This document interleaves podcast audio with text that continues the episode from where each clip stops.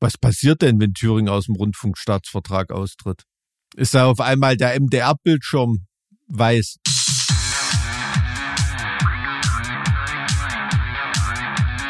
Zart wie Kruppstahl. Mit Mike und Alex. Ach so, warte mal, ich müsste ja noch mein Antlitz heute. Ach, das gibt's auch. Mensch, Ja, einen wunderschönen guten Abend. dass ich heute mit dir noch rechnen kann, das ist ja Ja, das wunderbar. äh, freut mich sehr, dass du das ermöglichen konntest. Äh, Ich habe, wie gesagt, die Herbstferien vergessen. Ich muss ja auf ein Kind aufpassen. ähm, Winterferien. Winterferien habe ich Herbstferien gesagt. Winterferien, genau. Hm. Ja, da sage mal. einer, dass es super angenehm und entspannt ist mit Kindern.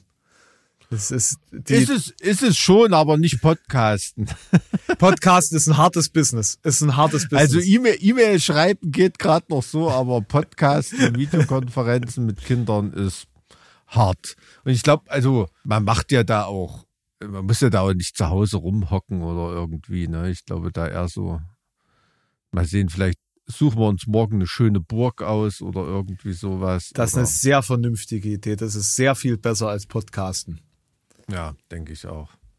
Generell ist Burgenbesichtigen das Allerbeste, was man mit seiner Zeit anfangen kann. Dass du das sagst, das wundert mich überhaupt nicht. Nein, Was hast du heute mit deiner Zeit angefangen? Du bist doch relativ frisch so für, für einen späteren Abend. Naja, tatsächlich bin ich mittlerweile dazu übergegangen, bis halb fünf Uhr früh zu arbeiten, weil Ah, okay. die Menge an Arbeit gerade derartig intensiv ist, dass es für mich quasi die Hälfte des Arbeitstags ist aktuell. Verstehe. So, es ist, wir, wir haben, wir, es ist gerade halb zehn. Ne? Also, falls, falls es jemand irgendwie sich fragt, wann ist bei Alex die Hälfte des Arbeitstags rum? 21 Uhr 30. Ach so, habe ich dich also quasi mitten im Arbeitstag abgeholt. Ich habe Naja, gerade Mittag gegessen, also un, ohne Scheiß. Ich war vorhin. Ich bin schon seit um sechs im Einsatz. Für das Land Thüringen und äh, für die Familie. Sehr gut. Und für die äh, Band. Ich war heute Ja. um acht im Fitnessstudio wieder. Das mache ich Ah, trotzdem. sehr gut. Ab- Aber Mike, das Schöne ist, jetzt kannst du mal mein Lichtdesign im Hintergrund ein bisschen. Ja, Daniel. ja, das sieht, das sieht wirklich nicht schlecht aus. Kann man nicht meckern. Naja, das wird, wird bei mir auch werden, wirst du sehen. Ich bin sehr, sehr gespannt. Gibt es da schon ein Zeitfenster für äh, unseren. Ich bin dabei. Ich habe dir ja gesagt, äh, das Zeitfenster, das denke ich, das haut hin.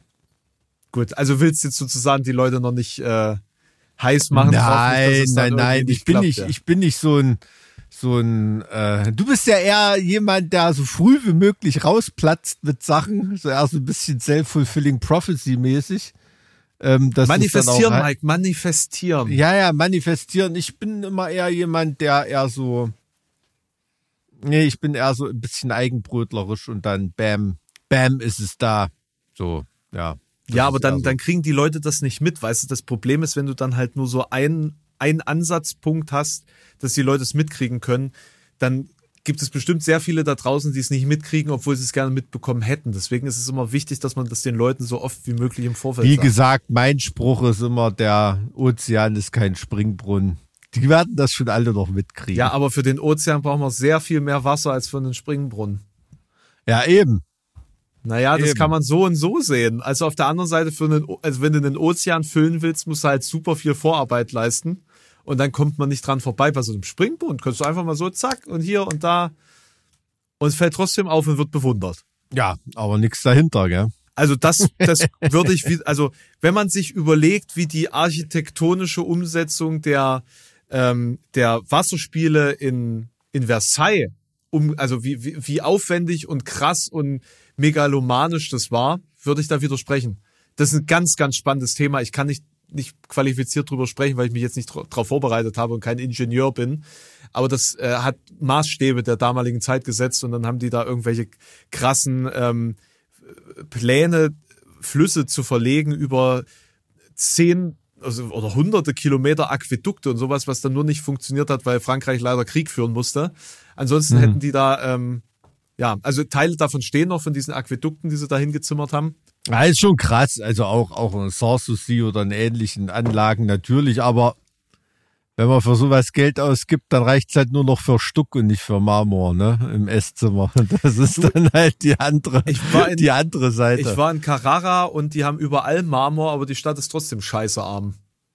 Tja, das ist ja nur von Marmor kannst du ja auch nicht, also es ist ja, wenn deine Bettelschüssel aus Marmor ist, dann kannst du, kannst du auch nichts von kaufen. Ja, auf dem Marmor standen trotzdem ausgebrannte Autos mitten im Stadtzentrum. auf Marmor. Auf Marmor.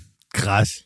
Also es ist wirklich ein sehr stranger Eindruck gewesen, den die Stadt da Mhm. gemacht hat. Ne? Weil, also wir waren da mal mit einer Exkursion, äh, Geo-Exkursion in der Toskana, was natürlich einfach das Highlight des Studiums war.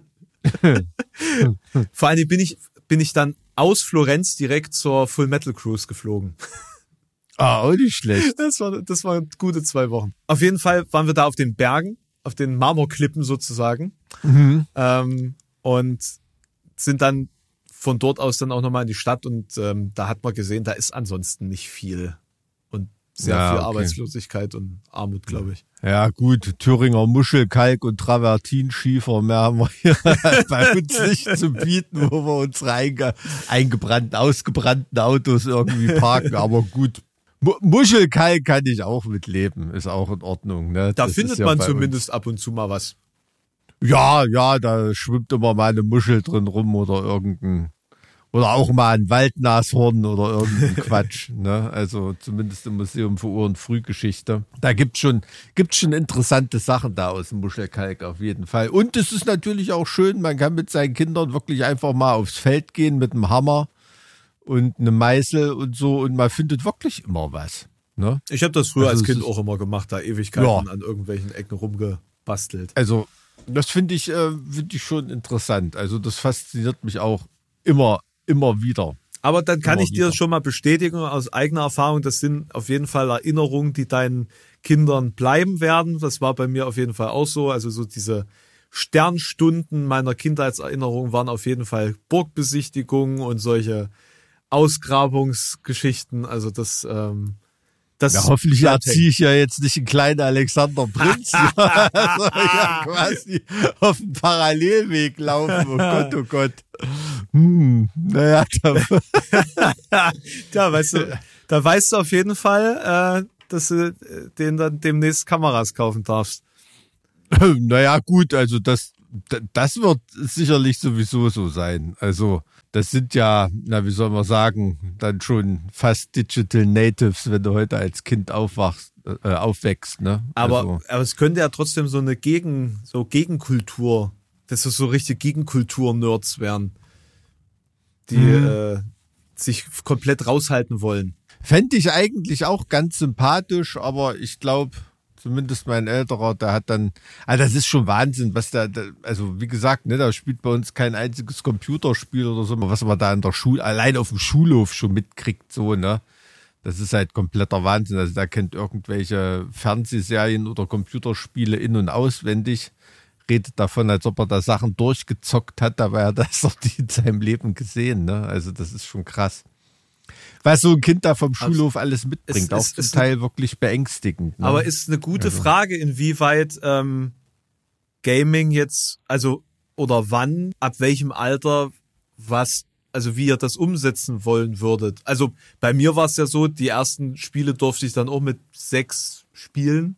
Mhm. Natürlich auch nur in ausgewähltem Rahmen und ausgewählter Form. Hm. Aber ich fand jetzt nicht, dass mich das, äh, dass mir das geschadet hat.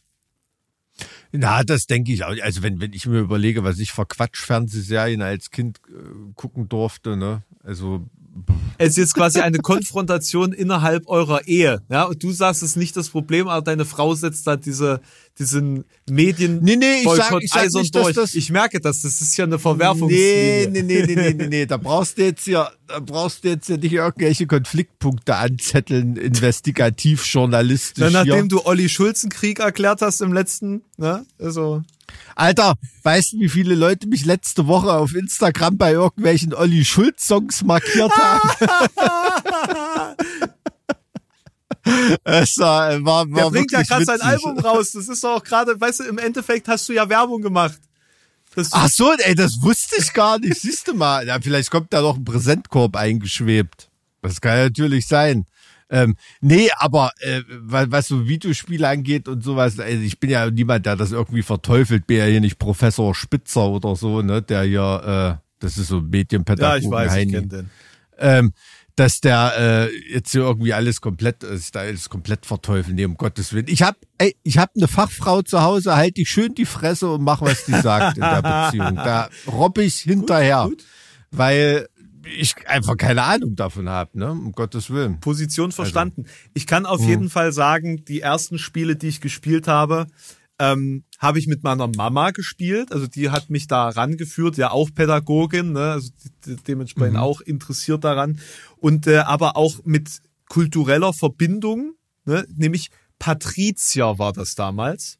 Patrizier, und das ist ein, ein Handelssimulator basierend auf der Hanse.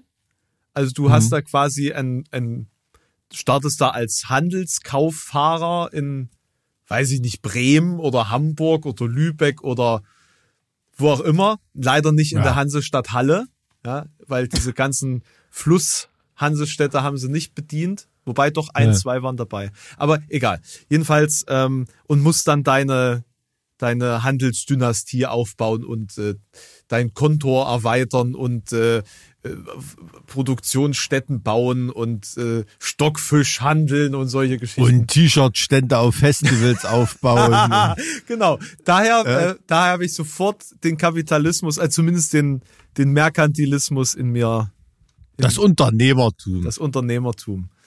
den gesunden deutschen kleinen Mittelstand. Genau, genau. Daher habe ich das. Und dann äh, das nächste war dann so so Anno und Mhm. äh, äh, Cossacks. Also es war alles so im historischen Gewand. So, das hat alles sehr gut in diese ganzen.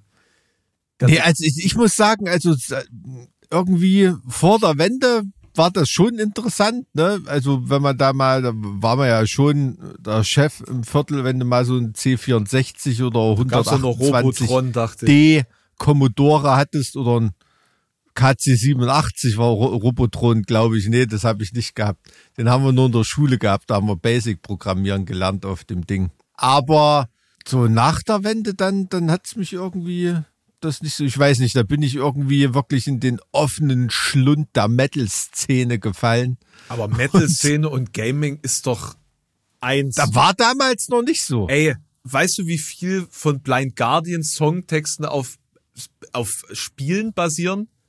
Beispielsweise The Bard's Tale. Ja, gab's Ne. den Song 1992 schon? Nein. Warte. Nicht ganz. Nein. Nee, ja, eben. Wann ist das, wann, von wann ist das Album 94? Kann sein, ja. Ja, also Ja. komm, komm, Mike, komm.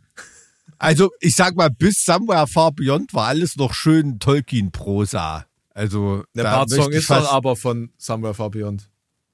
Da ist der Bart-Song. ja, und genau. also nicht alles auf Far Beyond ist Tolkien.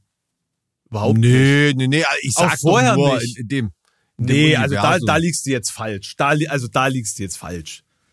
Beispielsweise der Song Wieso, Tommy wann Knockers. hab ich denn behauptet, dass alles vorher Tolkien war? Das hast du mir jetzt gerade Du hast, hast gerade Tolkien-Prosa gesagt. Ich habe gesagt, da war alles schön sowas wie Tolkien-Prosa.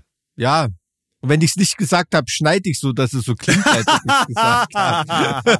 aber ähm, nee, äh, natürlich, aber dass das da schon so computerspielaffin war, also hm, habe hab ich zumindest nicht so wahrgenommen. Also weil da du musst dir ungefähr vorstellen, wie so in den 1990ern am Anfang Computerspiele noch aussahen. Ne? Also hm. Ich, ich will ja nur den Punkt machen, dass in so der Hit. Szene diese, die Verbindung zum Gaming immer schon sehr stark war. Da gebe ich dir völlig recht, aber Fantasy Metal war da, glaube ich, auch echt noch eher Paperback buchmäßig basiert. Was sagst du? Nix. Ja, Ja, aber gut, ist, Ja. ist natürlich, klar, ist natürlich äh, auch wieder ein anderer, anderer Kulturansatz, ne? Also ist ja weil nicht, wahrscheinlich nicht so damals, vom, vom ja, damals zu der Zeit, also während du da gewartet hast, dass dein Computerspiel lädt, hattest du ja Zeit, äh, einen halben Roman zu lesen. Aber Ne? Wahrscheinlich hängt das da so zusammen. Doom ist ja auch äh, eigentlich Death Metal. So von, also Ja. von der musikalischen Untermalung auch. Hm, ja, von der Düsternis, ja, na- natürlich. ich finde, nee, du hast ach, was verpasst. Kann schon sein, aber ich bin da irgendwie nicht so nicht so richtig reingerutscht. Wie gesagt, bis heute ist ja Super Mario Kart das einzige, was ich spiele. Keine Ahnung. Was anderes kann ich gar nicht. Na, ich denke, da- deine, deine Söhne werden dich dann irgendwann, wenn sie da mal zocken dürfen, werden sie dich dann einführen in diese Kultur. Na, das glaube ich doch. Ist ja, ist ja auch in Ordnung. Ist ja auch Also ich bin, Ordnung, ich bin, Sollen sie ihren blöden Vater vermöbeln? Dann. ich bin einfach be beeindruckt, was innerhalb der Zeit, die ich jetzt Dinge zocke, wie, wie krass sich diese, nicht nur diese Branche entwickelt hat, sondern auch die technische Umsetzbarkeit von Dingen. Also was für, Hm. was, also wie gut Spiele jetzt sein können. Also nicht im Sinne von das Grundprinzip, sondern die technische Aus, Ausgestaltung von, von solchen Dingen. Hm. So, also ich spiele gerade mit meiner Freundin äh, Baldur's Gate 3. Ähm, generell ein Baldur's Gate Fan schon immer gewesen, aber das, das Spiel ist der, der absolute Wahnsinn. Und das auch auf einer, auf einer literarischen Ebene, weil im Endeffekt ist es eine begleitete Geschichte mit unendlich vielen Ausgängen und du bist eigentlich immer nur dabei, den entsprechenden Geschichtsfaden zu, zu spinnen und dich dann ab und zu mal zu prügeln, aber halt rundenbasiert. Also es geht eigentlich immer nur um diese Geschichte und die Lore dahinter und das ist äh, wie ein interaktives Buch im Endeffekt. Und das finde ich, das finde ich richtig. Ja, finde ich schon. Also ich denke, äh, ne, das wird nicht lange dauern. Da bist du wie auf dem Holodeck in der Geschichte drin und dann, dann geht's irgendwie ab. Also äh, me- meine Frau übrigens, äh, die ist viel, viel Gaming-affiner als ich. Ne? Also die ähm, ist da auch handwerklich besser unterwegs. Also die wird da wahrscheinlich meine Söhne eher mal meistern. Oder so. Ich bin da ja, so ein interessierter Grobmotoriker, sagen wir es mal so. Also ich bin wirklich immer begeistert, was grafisch da mittlerweile geht, ne? was für unfassbare Rechenkraft und Arbeit in solchen äh, Spielen drin steckt. Das ist für mich als Laien immer, immer kompletter Wahnsinn. Ne? Also wirklich, dass mittlerweile Sachen sind, wo du wirklich auf den zweiten Blick erst siehst, okay, das ist jetzt hier ein Spiel und kein Film oder, oder also ist schon krass. Ist schon wirklich krass. Ja, und wenn man dann zurückblickt, wie das vorher aussah und man es trotzdem für krass gehalten hat. Also Hm. so, also das geht, das geht mir jetzt, wenn ich so mir, mir die Sachen angucke, die ich damals halt einfach super viel gesuchtet habe in, in meiner Jugend. Äh, Hm. ähm, In deiner Jugend. naja, weiß ich nicht. Also in den letzten zehn Jahren ist einfach so viel passiert dahingehend. Naja, Hm. gut, aber das ist jetzt vielleicht ein bisschen ein One-Sided-Thema hier. Also, wenn es um Gaming geht, auf jeden Mike, Fall. ganz ehrlich, dafür ist Sport nicht mein Thema. So und und dementsprechend spiele ich den Ball, werfe ich den Ball, den oder ich ich renne den Ball unter meinem Arm tragen zu dir äh, und ähm, score sechs Punkte. Ho- Hoffentlich. So und jetzt erzählst du mir mal, ob du einen Super Bowl gesehen hast. Nee. Okay, ach so, schade. Ich dachte, das, vielleicht hatte ich das kein. Nee, ich habe auch heute, als ich äh, mit einem Kumpel schwimmen war, ähm, der ist Sportjournalist, ähm, habe ich auch erst mal gefragt, ob, ob äh, Taylor Swifts Freund gewonnen hat oder nicht. Ich wusste gar nicht, in welchem der Teams da Ich spielt. glaube schon, ja. Aber da war bei Kansas, ne, glaube ich. Die haben ja. gewonnen, ja. Die haben gewonnen. Ja, die haben gewonnen. gewonnen. Ich, also ich bin niemand, der jetzt sagt, oh, das interessiert mich überhaupt nicht oder so. Ich finde dieses ganze Brimborium, ne, bin ja auch Kultur interessiert, ne, also das ist ja schon ein großer, großer kultureller Impact, diese Veranstaltung und, und, und zeigt auch viel über, über Amerika und die USA und weltweit und so. Also ich, dieses Brimborium finde ich schon wahnsinnig interessant und dieses ganze Drumrum und dieses Spiel an sich hat mich jetzt nie so begeistert wie Rugby oder so. Ich finde, das ist immer irgendwie so wie Rugby für Weicheier mit ihren Protektoren. Ich war mal bei so, so einem richtigen Rugby-Spiel, äh, Nations League in, in England. Und das war schon krass. Also wenn du da so aus 100, 150 Meter Luftlinie diese massigen Körper einfach aufeinander schlagen hörst, ohne Protektoren, nur dieses, dieses stumpfe, dieses stumpfe Geräusch unter, von einem Baumwoll-Rugby-Trikot und einfach nur 150 Kilo Muskelmasse. Oh, also schon, schon krass. Schon krass. Ähm, das war, äh, geht einem dann durch Mark und Bein, ne? Insofern ist es da beim American Football, ist halt ein typisch Amerika, ist halt irgendwie so ein bisschen Plastik, ne? Wenn man es da miteinander vergleicht. Aber ist kulturell schon eine krasse Veranstaltung. Wir hatten in der, in der Halbzeitpause äh, da gesungen. Also ich glaube, da waren mehrere, aber vor allen Dingen Ascher. Kennst okay, du Ascher der noch? lebt auch noch. Ja, Ascher, der hat jetzt irgendwie seit 2022 100 Shows in Las Vegas gespielt, was ja meistens dann so das Ende von allem ist. Wenn man Ach so, da ist er dann mal rüber marschiert ins. Na, pass auf, das ist sehr interessant. Ich glaube, ähm, äh, die, die Firma von Jay-Z, ich Mhm. glaube, Jay-Z ist es, die produziert die Halftime-Show vom Super Bowl. Okay. Äh, auch interessante Verstrickung. Und er soll wohl, das habe ich so gelesen, ähm, im Atlantic war es, glaube ich, soll wohl zu Ascher gesagt haben, der ein Kumpel von ihm ist, es ist an der Zeit. So von wegen, du solltest jetzt wieder zurückkommen in, in die Welt der relevanten Stars so. Okay. So, ne? Also das, ähm, ich, ich habe es nicht gesehen, muss ich dazu sagen. Ich, es ist nicht mein Sport und es so skurril klingt. Ich habe das jetzt auch wieder nur mitgekriegt wegen Taylor Swift, ähm, weil ich mich jetzt tatsächlich äh, mit Taylor Swift inhaltlich beschäftige für für einen Beitrag. Mal gucken, ob das reicht für einen Beitrag, aber ich habe da einen ganz spannenden Ansatz, den ich jetzt noch nicht spoilern will. Mhm. Und äh, deswegen war das jetzt so ein bisschen auf meinem Fokus. Aber ich, ich kenne, also in meinem direkten Umkreis feiert das jetzt auch keiner. Aber es ist feiern viele. Auch hier, also mehr, immer mehr von Jahr zu Jahr, habe ich das Gefühl. War auch in meiner Timeline auf, auf Instagram ziemlich, ziemlich verbreitet. Aber ich, ich bin einfach kein Sportmensch. Es ist, es gibt mir einfach nichts. Also ich verstehe das voll, wenn Leute davon begeistert sind. Das ist schon. Ich bin noch nicht so richtig in den Sport reingekommen. Ich finde zum Beispiel Basketball oder so wirklich wesentlich spannender. Wie das Ergebnis hin und her geworfen wird und äh, Da ist so schön dieses dynamisch, Spiel ja, ne? wo wie die Zusammenfassung, die ich gelesen habe, war wo gestern ein sehr spannendes Spiel. Es war jetzt nicht, aber manchmal ist American Football ja auch einfach nur Dominanz, eine Mannschaft, die abkackt. Deswegen, ja, ist wie beim Fußball, da gibt's ja auch Spiele, die von vornherein eigentlich dann fast entschieden sind. Gibt's da Sportarten, die sind interessanter. Naja, aber ähm, ich verstehe es. Hat einen großen Impact und ist schon aber auch ein krasser, krasser Export, glaube ich, weltweit. Deshalb war ich früher auch immer so ein bisschen skeptisch, weil es hat schon immer ganz gehörig was von Amerikanisierung, ne?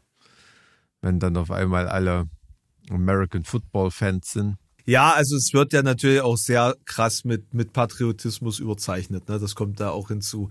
Mit Jets, die drüber fliegen und Hymne singen und äh, US-Fahnen aus, ausbreiten. Ja und gut, das ist dem, dem gemeinen Deutschen natürlich ein bisschen, ja, wie soll man sagen, soll, sollte einem eigentlich suspekt sein. Naja, ich meine, wenn wir das so zelebrieren würden, dann würden unsere Nachbarn aufrüsten. Sagen wir es mal so.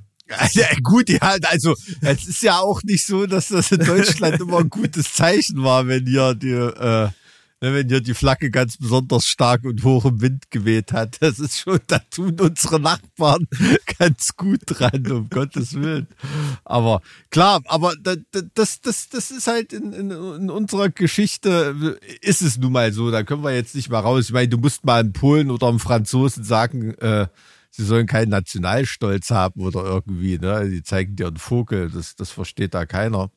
So ist es halt. Ich, ich finde das, äh, finde das okay. Ich habe das auch so, ja, nicht mit der Muttermilch aufgesogen, aber so von, von klein auf hat, hat so Patriotismus immer so ein bisschen ein Hab-Acht-Zeichen für mich. Ich weiß auch nicht. Das ist so oft wie, ja, wie Schopenhauer und Tucholsky gesagt haben, so dass, ähm, naja, der Stolz des kleinen Mannes, ne, wenn es sonst nichts gibt. Ähm, Ja, ich finde, das trifft's halt sehr gut, dass du halt die deine eigene Identität über so eine Kollektividentität suchen musst. Das kann natürlich ein Teil von Identität sein, keine Frage, aber dich Hm. dadurch sozusagen, so, also das zu überhöhen, ist eben der, Hm. der Punkt, wo es dann Ja, äh, apropos äh, Taylor Swift, nimmst du das jetzt auch irgendwie so wahr? Also mir kommt es vor, als ob die Medien nichts lieber wollen, als dass die jetzt zum Gegner Trumps aufgebaut wird.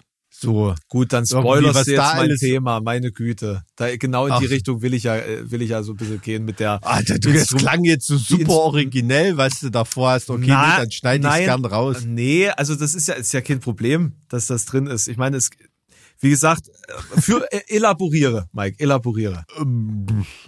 Nee, das, das also es kommt, kommt mir jetzt nur so vor, dass da immer so viel rein interpretiert wird. Schon wenn sie nichts gegen Trump sagt, hat das ja schon Statement-Charakter fast in der Presse. Weißt was ich meine?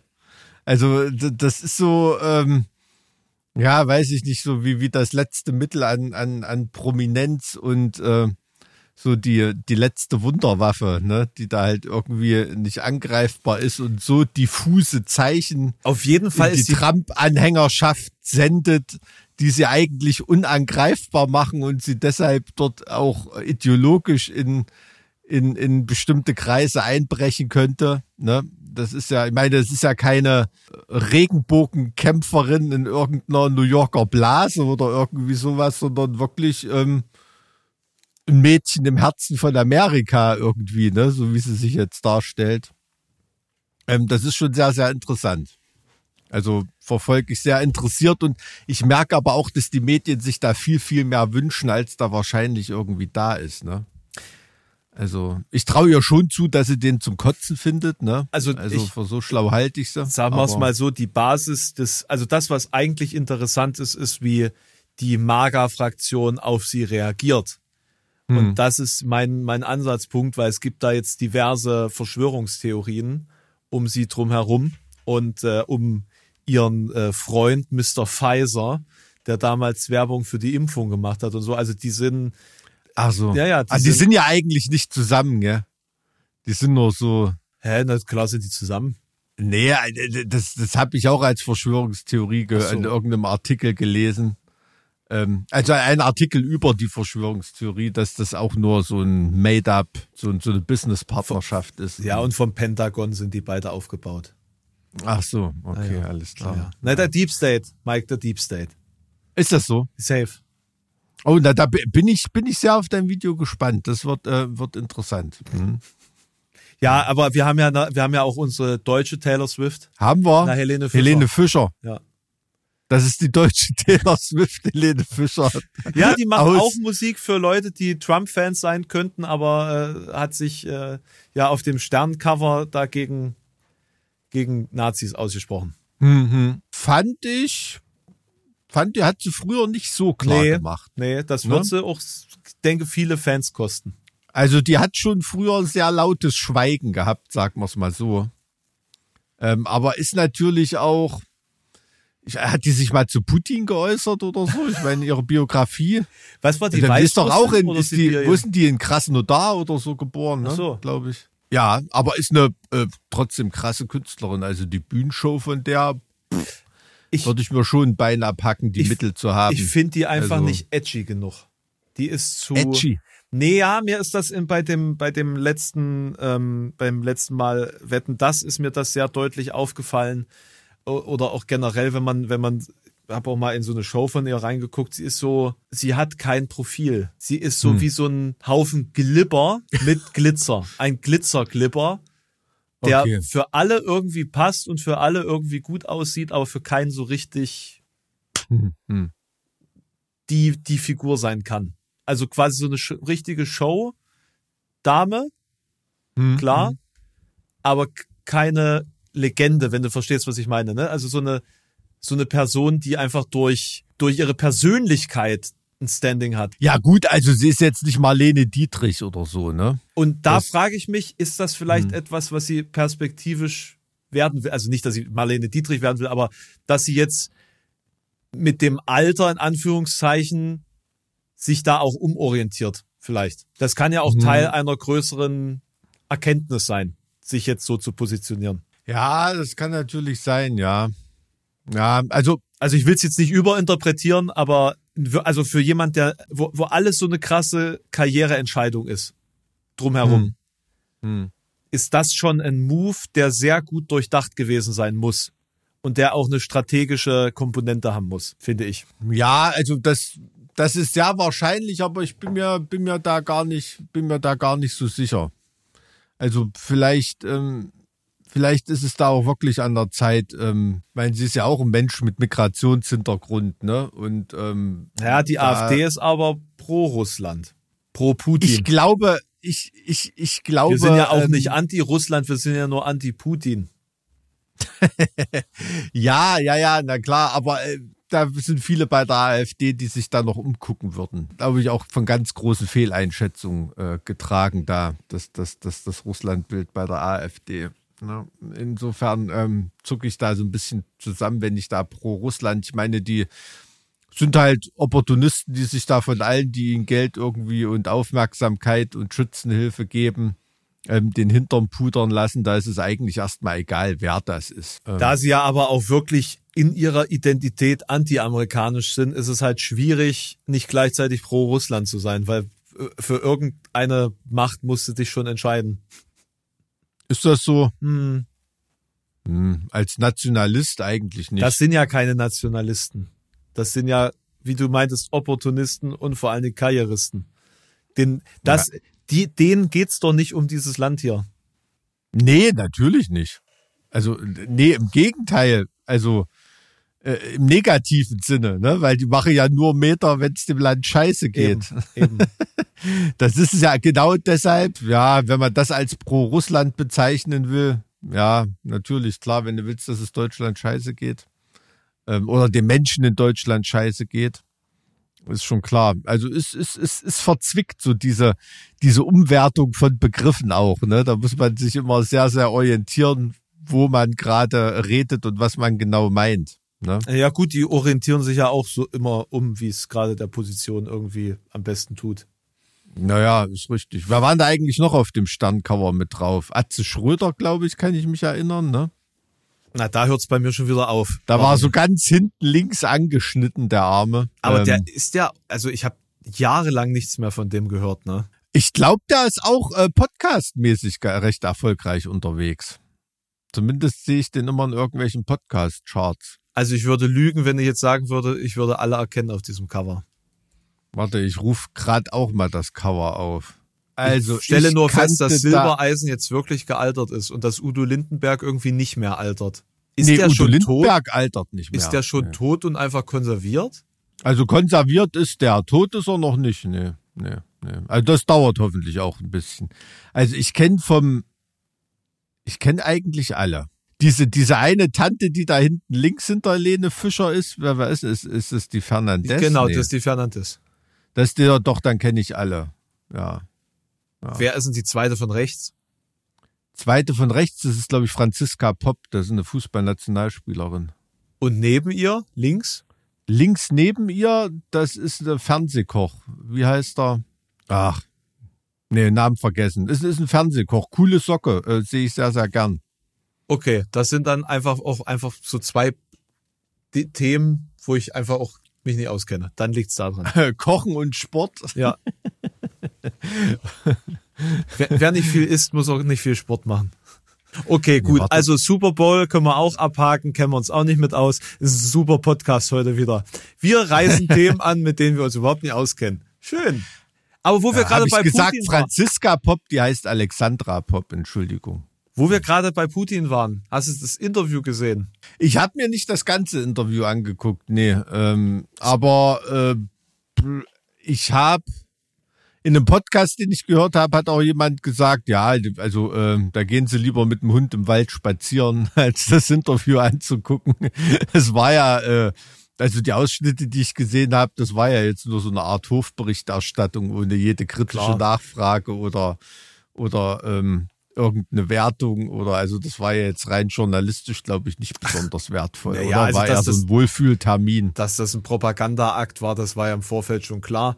Ich finde Hm. einfach nur, den, den Punkt würde ich gerne machen. Ich finde einfach nur traurig, wie zumindest in Deutschland, ich weiß jetzt nicht, wie es in den Staaten war, das habe ich mir nicht angeguckt aus, aus akutem Zeitmangel, aber in Deutschland wurde ja sehr viel darüber berichtet und Hm. das ohne das sozusagen kritisch irgendwie zu erläutern, weil im Endeffekt wird ja innerhalb dieses Interviews auch durch die Blume gesagt, und, und ich finde, auch das wird zu wenig hervorgehoben. Putin sagt, er hat jetzt kein Interesse anzugreifen, außer Polen greift Russland an. Mhm. Was so viel klingt wie, also als nächstes ist Polen dran. Ja, die Deutschen haben ja Polen auch nur angegriffen, weil sie Genau. angegriffen, ne? Das ist ja Oder auch, das Sudetenland oder so, ne, weil da Deutsche angegriffen worden sind. Ja, ganz genau, so ist das ja damals auch gelaufen. Klar. Ne? Na klar. Also- Also, also wie gesagt, ähm, Hm. da, da, da frage ich mich dann manchmal echt so, wo, ob man sowas nicht in, in deutschen Redaktionen nicht sagen oder ansprechen darf, weil man es nie hundertprozentig beweisen kann, dass er das sagt? Oder also irgendwie Hm.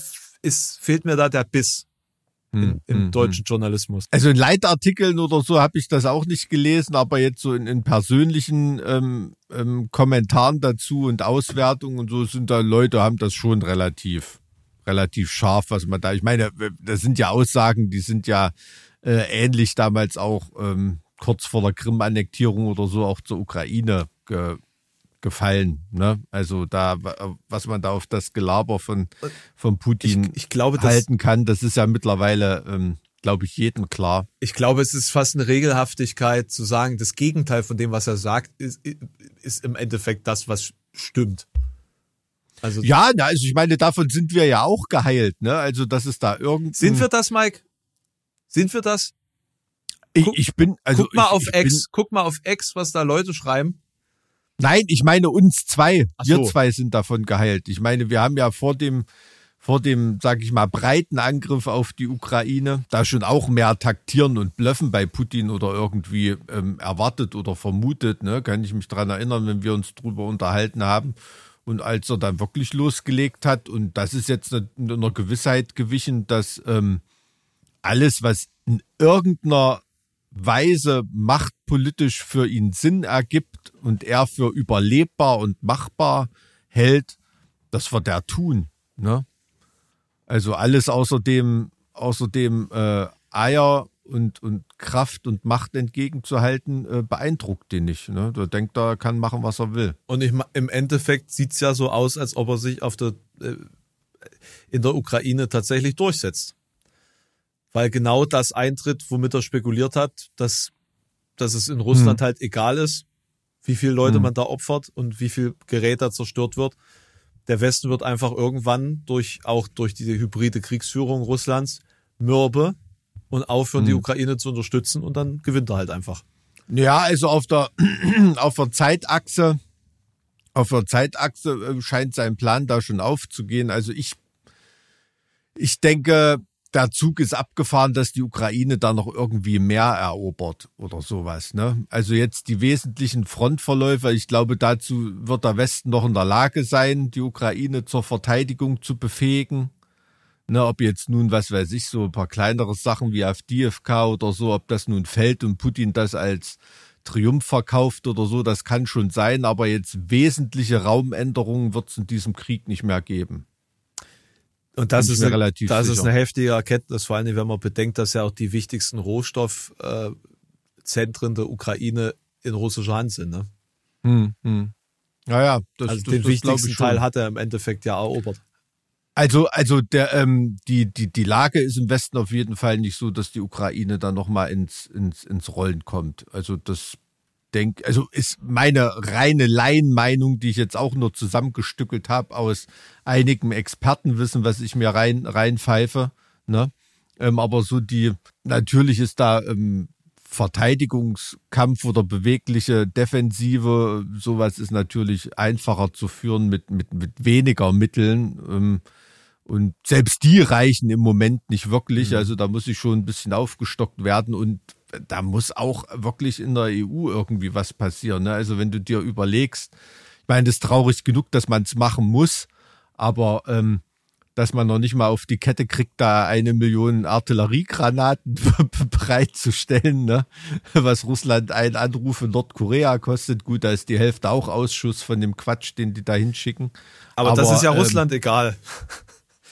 Ja, gut. Dann äh, explodiert ja, halt jede zehnte Patrone im Gesicht von einem Russen. Naja, Ja, oder, oder fliegt 20 Kilometer zu weit oder zu kurz oder weil da irgendwelche koreanische Arbeiter äh, Blei geklaut haben in der Munitionsfabrik und was es da alles so für Stories gibt. Ne? Da ist ja wirklich alles, was an Rohstoff irgendwie verwertbar ist, ähm, wird da ja mitgenommen. Das ist ja schlimmer als bei einer DDR-Brigade dort im Betrieb. Ist jetzt nicht so High-Quality-Zeug, was die da am Start haben. Ne? Aber das ist ja auch das Gefährliche, ne? Ich meine, die, die verschießen da ja auch Luftraketen irgendwie auf, auf ukrainische Wohngebiete, ne? Also wo es völlig unmöglich ist, die, äh, die richtig zielgenau äh, irgendwo reinzuhauen. Das ist schon, schon eine beschissene Attitüde, die da, die da an den Tag gelegt wird. Gell? Absolut. Aber ich denke, äh, große Frontveränderungen werden wir da nicht mehr sehen. Ja, auch gerade dem nachdem, also die, die Ukraine hat halt massive Munitions, also die, aufgrund der fehlenden Munition muss sich die Ukraine an manchen Stellen zurückziehen. Das ist auf jeden Ja. Fall Fakt. Und dann Mhm. sind jetzt irgendwie 50 Milliarden äh, von der USA sind jetzt geblockt worden von den Republikanern. Hm. So, und, und Europa ist ja nach wie vor überhaupt nicht in der Lage, sich entsprechend drum zu kümmern. So, die sind ja selber und nicht in der Lage, sich um sich selbst zu kümmern. Die ganze Verteidigungs- und Sicherheitsarchitektur Europas fällt mit der Wahl von Trump, Hm. wenn Hm. der sich sozusagen aus der NATO zurückzieht. Ne? Und ich meine, der hat gesagt, dass er Putin sozusagen äh, angefeuert hätte, zu tun, was er will, Hm. weil säumige NATO-Partner würde er nicht unterstützen. Was willst du dazu noch sagen? Also ich, ich denke, eine zweite Trump-Amtszeit wird wirklich sehr, sehr interessant, ne? weil ja auch von diesen ganzen administrativen Leuten, die ihn damals noch so halbwegs eingehegt haben, auch gar nicht mehr so viele am Start sind ne? und sich da auch rein strukturell noch viel mehr Schwachsinnige und Vollidioten um ihn gescharrt haben und da auch in andere Positionen gekommen sind. Ne? Also ähm, die USA komplett aus der NATO zurückziehen, finde ich schon ein krasses Szenario. Da kann ich nicht so ganz dran glauben. Trump die Hände heben und sagen, boah, ist mir egal und was weiß ich, das ist schon, das ist ein realistisches Szenario. Dazu muss man sich ja nicht unbedingt aus der NATO zurückziehen. Ne? Das ist schon klar. Aber Also, ähm, also das wäre, sag ich mal so, dass das wäre auf dem Niveau, was sich Trump außenpolitisch zutrauen kann, tatsächlich auch das, wo ich denke, dass das denkbar ist. Ich glaube es auch nicht, dass er sich aus der NATO zurückziehen könnte. hm, hm. Also ich habe da keine Ahnung, aber das wird ja, also er müsste, glaube ich, erst Diktator werden, er das so umsetzen kann. ja, ne, das, das glaub Also es ich. ist jetzt nicht so einfach, wie sie aus dem Medienstaatsvertrag herauszu, äh, äh, herauszuwinden als äh, thüringischer Ministerpräsident. Das soll wohl tatsächlich einfach so per Aussage gehen. So von wegen, hier, ich Ministerpräsident sage Tschüss. Und dann ist das wohl durch. Da gibt's wohl, es ist wohl tatsächlich so beim, bei der Struktur des MDRs, dass du als Ministerpräsident die alleinige Befähigung hast, aus dem Staatsvertrag auszutreten. das weiß ich jetzt gar nicht. Das ähm, habe ich von einem befreundeten Journalisten erfahren, der sich damit wohl mal auseinandergesetzt hat. Und das ist jetzt etwas, was jetzt äh, auch beratschlagt wird, inwieweit man das vielleicht noch verändern kann. der Ministerpräsident, der hat da die demokratische Legitimation hat er natürlich nicht in seiner Person vereinigt, der hat die Vertretungsmacht dazu ne, und könnte das machen. Da, da, da muss man schon, muss man schon unterscheiden. Es wäre rechtlich natürlich wirksam, aber also da unterscheiden Juristen immer, was man mit einer Vollmacht machen kann und ob man das eigentlich machen darf, ob man dazu legitimiert ist. Ne? Aber gut, das ist jemandem wie Höcke dann auch egal. Ähm, da ja eine Kündigung äh, eine einseitige empfangsbedürftige Willenserklärung ist, ähm, geht das dann auch relativ schnell. Ne? Da muss dann ja wirklich nur sagen, Bäm, hier ist es und Genau. ähm, das Gegenüber hat damit äh, dann quasi keinen keinen Einfluss mehr darauf. Das ist klar. Aber gut, ähm, was passiert denn, wenn Thüringen aus dem Rundfunkstaatsvertrag austritt? Naja, da ver ver verliert ja. Ist ja auf einmal der MDR-Bildschirm weiß. nee, das ist doch ein Drittel der Zahlung, oder? Denke ich mal. Thüringen ein Drittel für ein MDR bezahlt, das weiß ich nicht, Und- beziehungsweise Und wahrscheinlich wie haben die dann das mit schon dem Giga bezahlt. aus? Ist der dann nicht eigentlich generell platt? Nee, wird von ARD und ZDF, glaube ich, finanziert. Ach so rum. Vom MDR. Okay, gut. Hm. Na, das, Also- das klingt doch, das klingt doch noch. Ähm, also ganz, äh, ganz, ich meine, es gibt ja nicht nur einen Rundfunkstaatsvertrag, oder?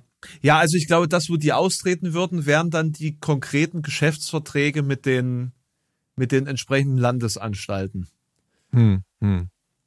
Ja, und, und das, das, das unterscheidet sich natürlich, weil, also wenn ein entsprechendes Konstrukt wie der MDR vorliegt. Also ich weiß nicht, ob das beim NDR auch so ist.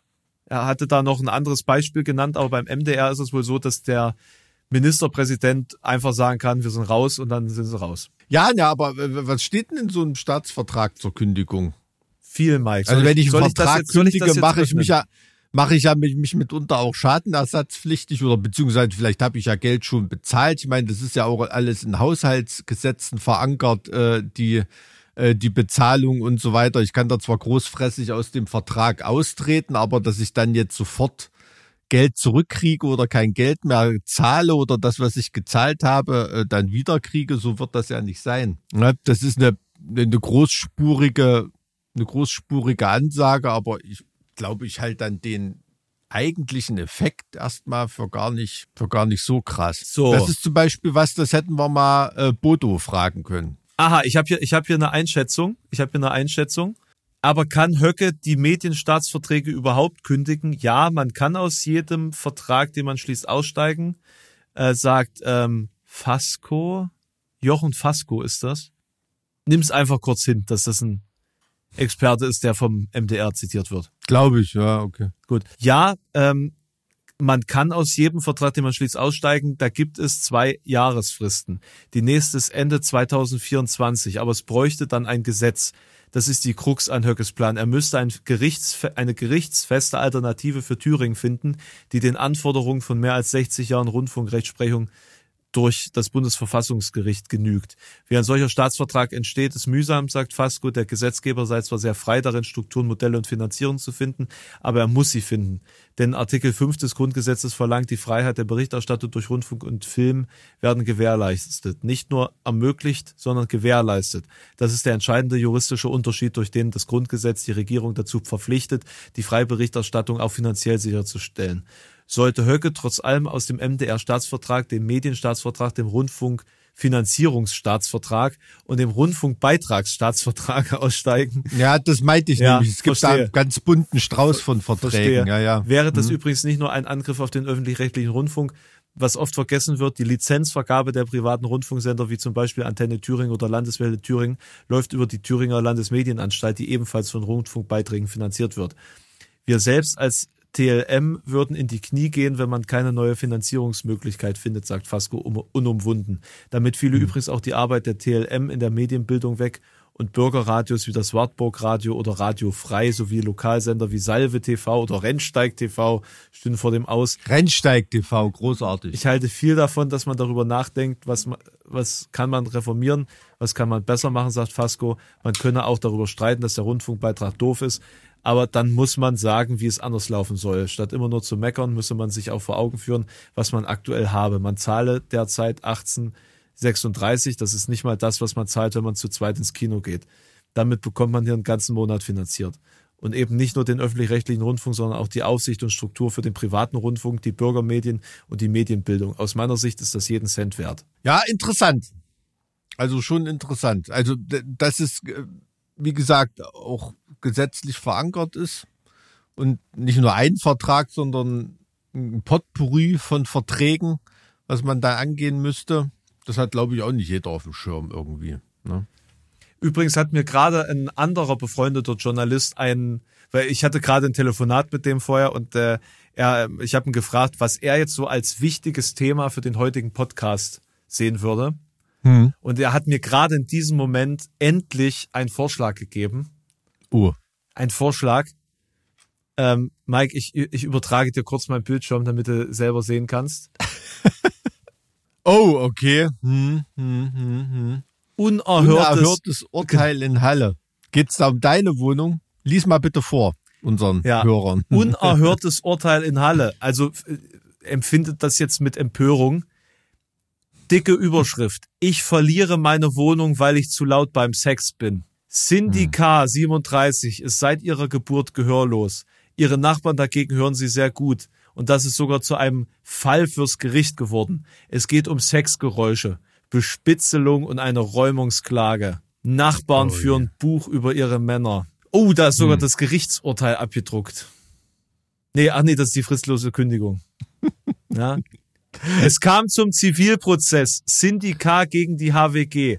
Eine Nachbarin vor Gericht. Ich habe auch die Autokennzeichen der Männer notiert. Die kommen aus Celle, Düsseldorf, Hamburg, aus dem Harz, Senftenberg, aber auch aus Sachsen-Anhalt, Merseburg und Naumburg. Urteil bestätigt, Kündigung der Wohnung. Echt, hat man Merseburg und Naumburg auch Tinder, ja. Ich dachte, das ist da ausgeblendet. ja. Wir müssen noch erwähnen, äh, aus, aus, aus welcher Pressefamilie zitierst du gerade hier? Ich weiß nicht, wird das nicht schon deutlich? ja, es ist nicht die Kaufland-Zeitung. Nee, also das ist die Zeitung äh, mit den vier Buchstaben. Ja. Und das ist der Tipp deines Journalistenfreundes, worüber man reden sollte. Ich glaube, das ja. ist die Einschätzung der Qualität unseres Podcasts. Ach so. Aus, okay. aus, äh, aus Richtung von seriösen Journalisten. Ja, ey, Sex, Sex sells. Sex sells. Auf jeden Fall. Ja, also rein juristisch ist das schon denkbar. Dass wenn man da, ich meine, Ruhestörung ist Ruhestörung, ne? Also, und muss protokolliert werden. Das ist in der Tat so, äh, dass da vor, vor Gericht, vor Gericht bei Ruhestörung ein Protokoll der Ruhestörungen, weil da muss ja, keine Ahnung, ob da jetzt steht 12.02 Uhr UUU AAA und äh, 13.40 Uhr hihihi oh, oh, oh, oder äh, keine Ahnung, aber ähm, ähm, bei Ruhestörung äh, wird in der Tat raten dann viele Anwälte ein Protokoll anzufertigen, um das als Beweis vor Gericht ähm, einreichen zu können, ja.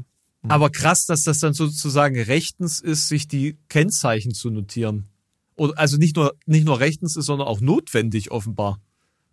Nee, also das ist, glaube ich, nicht notwendig. Also ich wüsste jetzt nicht, was das für eine, was das für eine Rolle spielt, es sei denn, die parken da irgendwie was zu oder es wird da so eine Art, ja, wie soll man sagen, es hat ja so ein bisschen Anstrich von, das ist ja ein ehrenwertes Haus und ähm, kein Männerbesuch auf der Stube, so ungefähr, ne, wenn sie nicht einen Ehering trägt äh, und einen eigenen Mann Besuch bekommt. Also, äh, also das wüsste ich jetzt nicht, was das mit der Kündigung zu tun haben soll, ob du da nun Leute aus Celle Hamburg oder aus Merseburg und Naumburg bei dir auf der Bude empfängst.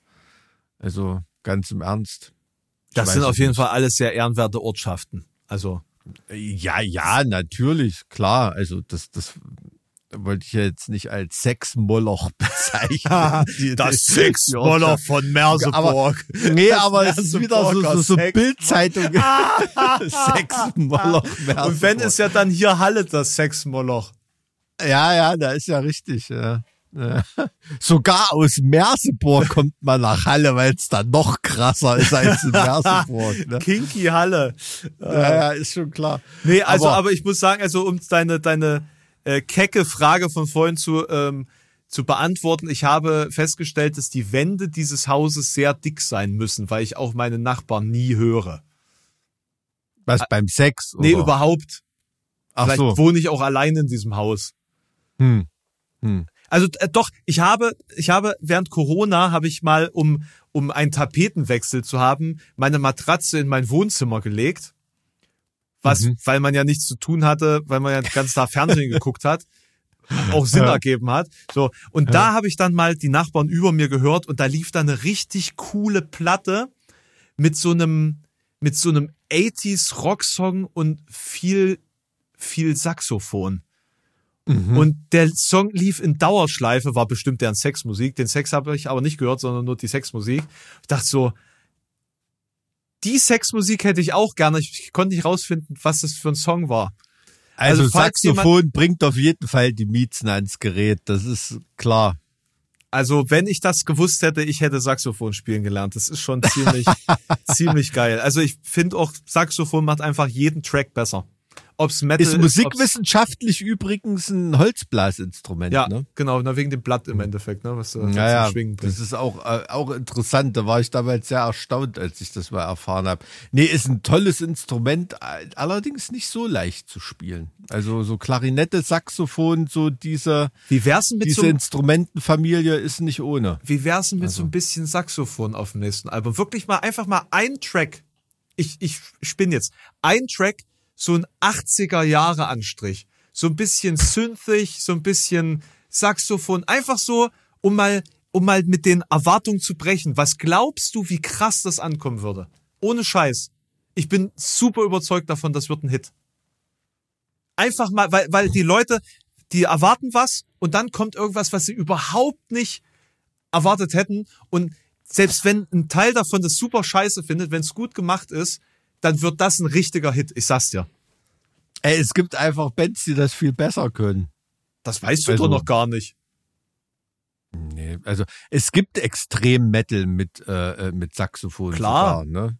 Aber ähm, ist, nee, ist, ist, ist glaube ich, für HSB ist das nix. Wir haben wirklich mal über ein Saxophon-Solo nachgedacht, weil Ali hat, wenn ich mich richtig, richtig erinnere, eine Bekannte oder einen Bekannten, ist ein sehr, sehr guter Saxophonist. Ähm, da hat man sogar schon mal drüber nachgedacht, weil es ist auch ein Instrument, weil es echt extrem Ali, wir haben gerade im Podcast festgehalten, dass ihr, kann. dass ihr unbedingt ein Saxophon-Solo aufs nächste Album bringen müsst. Und wenn Mike zu dir sagt, das, das stimmt überhaupt nicht und das macht er nicht, glaubt ihm kein Wort. Das ist super wichtig. So einen richtigen 80s, 80s Schmuse-Kuschelsong mit ein bisschen Synth-Einfluss, mit ein bisschen Saxophon. Ihr müsst das machen. Das wird ein Hit, glaubt mir. Hm. Also wenn ich höre, dass ihr, dass ich einen Verbündeten für diese Meinung in dieser Band habe. Ey, ey, wenn du wüsstest, wie viele Leute begeistert zu mir kommen und eine Idee für einen geilen Song haben und mir das erzählen, genau erzählen, wie der Song klingen muss. und ich habe keine Ahnung, was die meinen. Also wahrscheinlich haben alle so vor Ort so einen Foreigner-Song, den es schon lange gibt. Also wenn, da bin ich eher so 90s. Da war in 90ern, 2000er war ja das Saxophon der Popmusik so Flamenco-Gitarren. Da waren auf einmal keine Saxophone mehr da, sondern jeder Scheißsong hat einen, hat einen Rap-Part und Flamenco-Gitarren gehabt. Aber, aber ganz ehrlich, zieh dir doch mal äh, äh, Rivers of Nihil rein. Die kennst du bestimmt, oder?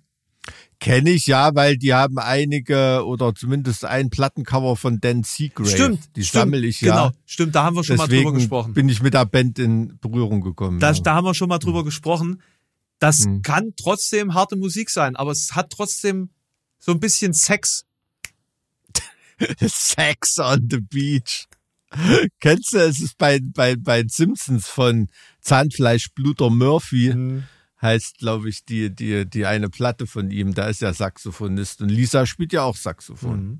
Siehst du, Mike. Aber es ist lustig wegen, wegen dieser äh, Cover, ähm, dieser Cover-Artwork-Geschichte, weil ich habe dir letztens ja auch einen ähm, Song geschickt, Gnosis von Meforash. Und da hast du auch gesagt, du kennst das Cover, weil du dem, dem Künstler folgst, der das Naja. José Alegria Sagobal oder so ähnlich heißt der. Das ist ein wahnsinns guter Coverartist. Ich glaube, der hat auch was für die gemacht. Daher kann, hat, hatte ich, kam ich das erste Mal mit der Band in Berührung. Hm. Hast du dir den Song endlich mal reingezogen? Ja, habe ich mir reingezogen. Hm. Und Ist schon krass. Äh, sehr düster. rituell, so.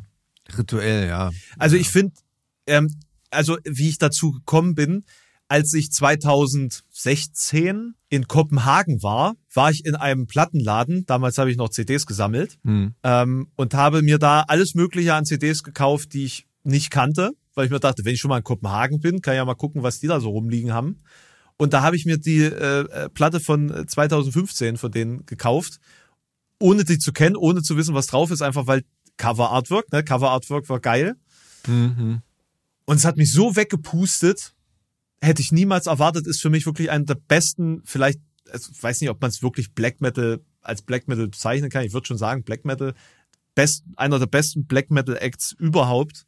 Und ich werde die buchen, ob jetzt 2024 oder 2025, die kommen safe auf mein Festival. Nee, ich hatte, ähm, ist mir dann eingefallen, die Band sogar mal gehört bei der großartigen ähm, Metal-Sendung im Ortskanal Saalfeld, Tendenz Hard and Äh, die Jungs haben das, glaube ich, mal gespielt. Ähm, ich weiß, einer von denen ist auch Hardcore-Fan von der Band. Sehr vernünftig. Deswegen, ja, ja. Naja. Scheint Qualitätsprogramm zu sein. Ja, auf jeden Fall. Auf jeden Fall. Also es hätte mehr Hörer verdient, als es wahrscheinlich tatsächlich sind im Ortskanal. Naja, ne? wie, Also. wie dieser Podcast. Naja, also ich glaube, wir sind ja ganz gut unterwegs. Ne? Wir arbeiten ja auch dran, das noch ein bisschen aufzubohren, oder?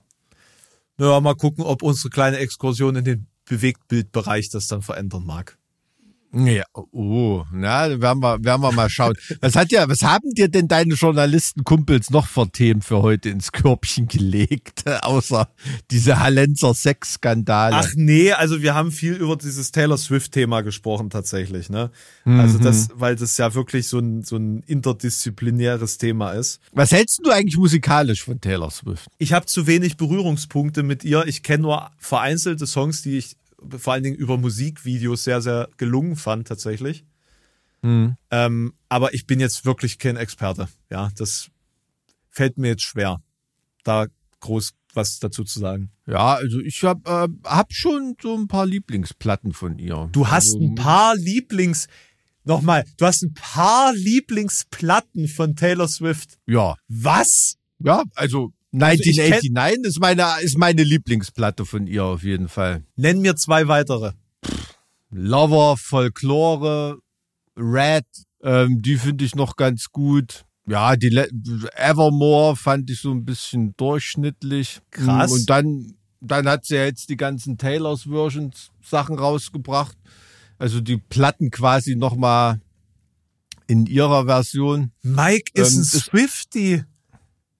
Nee, ich bin nicht ein Swifty, aber rein musikalisch, also gerade produktionsmäßig ähm, ist, ist, ist, ist viel, viel bei ihr dabei. Ne? Also selbst zu dieser Folklore und Evermore-Zeit oder so, da hat sie ja auch mit so Schwarz-Weiß ähm, Ästhetiken gearbeitet, manche Bilder, das ist da fast ein bisschen Black Metal-Style. Ne? Also das war schon, war schon interessant. Ist schon von Taylor Swift lernen heißt Ziegen lernen, rein produktionsmäßig und musikalisch. Muss man ehrlich sagen. Und ich bin auch heilfroh, dass Helene Fischer die deutsche Taylor Swift ist und nicht Taylor Swift die amerikanische Helene Fischer. Insofern äh, ist das schon alles gut so, ja. Also das hätte ich jetzt nicht erwartet, muss ich sagen. Nee, also ich finde, ich habe große Bewunderung für die Frau. Also was die macht, hat Hand und Fuß. Wirklich gut. Also ich, also wie gesagt, nicht, nicht weil das keine, äh, hoch, nicht weil das keine Musik ist, die feierbar ist, sondern weil ich jetzt von dir jetzt nicht konkret erwartet hätte, dass du jetzt sowas feierst. Das, also beispielsweise, ich mag Lana Del Rey irgendwie, so. Hm? Ich mag Verstehe ich auch voll. Ich ja. mag auch Billie Eilish. Ich finde, die Mucke ist cool, minimalistisch, aber cool. Irgendwie. Hm. Aber also, weiß ich nicht. Hatte ich jetzt, hätte ich nicht, nicht erwartet, Mike. Interessant. Ich lerne, ich also- weiß, du, wir labern so viel miteinander und ich lerne trotzdem immer noch mehr. Das ist, ist erstaunlich. Das ist auch ein Mehrwert dieses Podcasts. Wir lernen uns immer mehr kennen. Ja, das lässt sich nicht vermeiden. Ne? Aber bis jetzt, bis jetzt sind's alles Facetten, die, die es eher ins, ins Sympathische rücken. also von daher. Nee, aber wirklich, also Taylor Swift, äh, äh, habe ich große Bewunderung dafür, ist für mich äh, die einzige, äh, einzige legitime Nachfolgerin von Madonna. Ne? Also auf, auf jeden Fall. Auf dem Pop-Thron. Das ist so. Und wird sie wa wahrscheinlich auch noch überflügeln. Vom Legendenstatus her. Das Zeug hat sie dazu. Kann man das vergleichen? Ich glaube, man kann es in den Zeiten natürlich nicht vergleichen, das ist klar. Ich meine, du kannst auch Taylor Swift nicht mit Michael Jackson vergleichen oder so. Aber ähm, musst halt andere Parameter ansetzen. Ne? Also jetzt rein an Plattenverkäufe wird da Taylor Swift auch nicht rankommen. Aber was so rein Popularität und, und an kulturellen Hm. Status und Impact betrifft, lässt sich das, glaube ich, schon vergleichen. Ne? Also ich glaube, viele Jahre lang hat man ja so gedacht, naja, Lady Gaga, das wird die Nachfolgerin von Madonna auf dem Pop-Thron. Aber hat Taylor Swift jetzt nochmal ein Turbo gezündet in den letzten Jahren. Ne? Also das ist ja wirklich von einem, wie soll man sagen, von einem Mainstream und trotzdem Spartenphänomen ist es ja jetzt wirklich ein kompletter Flächenbrand. Weil eben auch die Person an sich so interessant ist. Fand ich bei Lady Gaga aber auch immer, muss ich sagen. Also ich finde äh, rein rein von der Persönlichkeit her, ähm, vom Machertum und vom musikalischen Talent oder so finde ich Lady Gaga sogar noch eine Etage höher, ne? Auf auf jeden Fall. Ähm, und auch von der Machart. das ist auch wahrscheinlich der Grund, warum sie nicht so erfolgreich ist wie Taylor Swift. Sie ist nicht ganz so stromlinienförmig. Genau, sie ist mehr Kunst, ne? Sie ist mehr ja, Kunst. ja, genau, genau. Ja, so würde ich das, würde ich das auch ausdrücken. Ja, deshalb habe ich noch ein kleines bisschen mehr Bewunderung für Lady Gaga wahrscheinlich. Na, darauf können wir uns einigen. Ich. Ähm, ja, aber Taylor Swift trotzdem. Und äh, aber ich war sehr, sehr überrascht, was von fast hier in Deutschland um um Adele-Tickets. Das ist auch krass, irgendwie oder? Ich Veranstaltet seit wurde. Das habe ich überhaupt mehr nicht von erwartet. Adele gehört, so oder dass irgendjemand Adele hört. Ja, aber das ist, glaube ich, ist, glaube ich, so ein Phänomen, ähm, das wollen die Leute alle als Geburtstagsgeschenk für die Schwiegermutter und vielleicht Hm. will auch noch die Freundin da irgendwie Karten haben. Also Take und dann setzt sich halt der Harald vor den Computer und versucht, diese Dinger zu kriegen, ne? Take meinerseits, der beste Hm. Bond-Song jemals kam von Adele. Ist ein Killer-Song, aber der beste kam von Tina Turner. Da muss ich dich leider, muss ich dich leider korrigieren. Warte, warte, warte, muss ich noch mal kurz.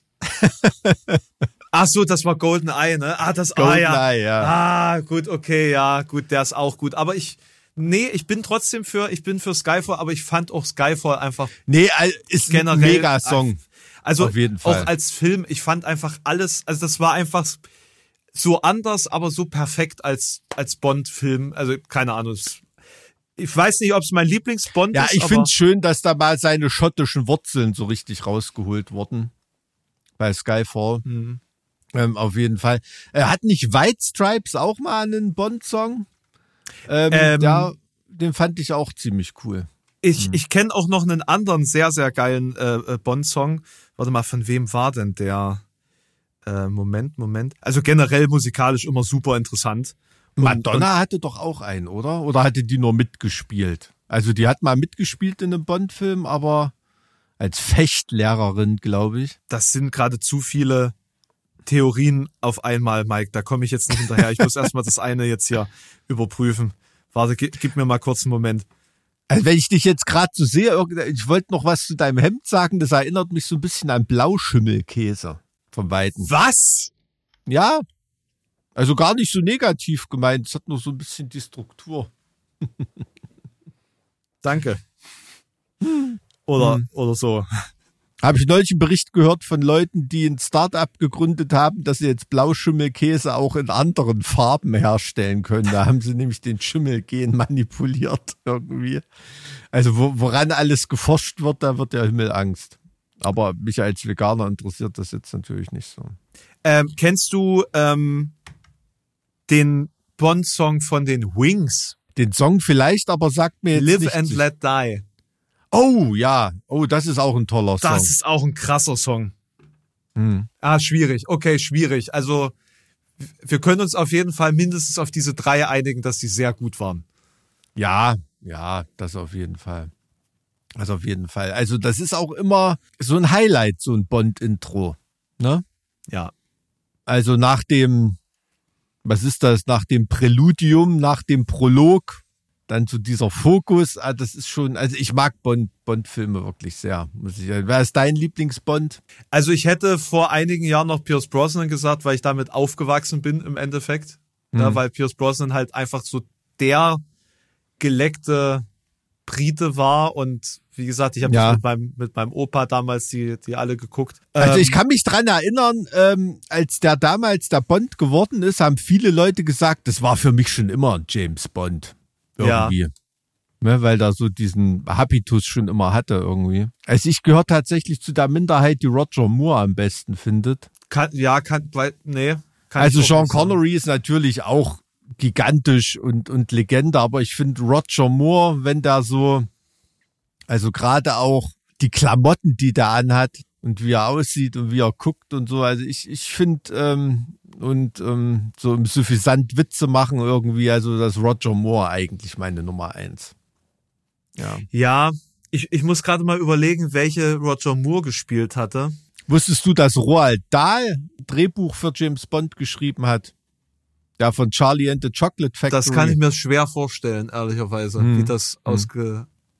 Äh, äh, es scheint, als ob die jetzt ein Roald Dahl Cinematic Universe bauen. Echt? Ja, ja, den Eindruck hat es, hatte ich bekommen, als die diese, diese Musical-Version mit Timothy Chalamet äh, da jetzt rausgebracht hatten zu ähm, Wonkas, also Wonka hieß der jetzt zu Wonkas Vorgeschichte und das Ja. war dann am Ende so äh, so ein Trailer, als ob die jetzt so ein Cinematic Universe draus machen und was auch darauf hinweist ist, es gab jetzt so Kurzfilme mit Starbesetzung von Roald Dahls so Kurzgeschichten auf Netflix, so als artsy Netflix-Produktion, vier Stück waren es, glaube ich. Oh, okay. Also, also schon echt groteskes Zeug, oder? Ja, da war- auf jeden Fall. Ja. Also da ist er natürlich in der grotesken Literatur ein Gott. Schon krasser Typ. Ich weiß gar nicht, welches Drehbuch. Ich glaube, das war sogar Goldfinger, wenn ich mich nicht irre. ich muss ja, ich muss ja auf jeden Fall recht geben. Roger Moore auf jeden Fall in einen der wichtig, also in einigen der wichtigsten Filme für mich. Also Mann mit dem goldenen Colt beispielsweise ist so Hm. irgendwie mal einer meiner Favorites auf jeden Fall. Ähm, Ja, auch Octopussy. Ne? ja, Also fällt mir jetzt spontan ein. Ähm, ist er auch Legende. ich bin mir Bond. unsicher, ob ich tatsächlich jemals einen Timothy Dalton Bond gesehen habe. Ja, ich, ich kann mich erinnern. Also, die habe ich, glaube ich, auch nicht gesehen, als er rauskam irgendwie, aber habe ich natürlich im Westfernsehen geguckt.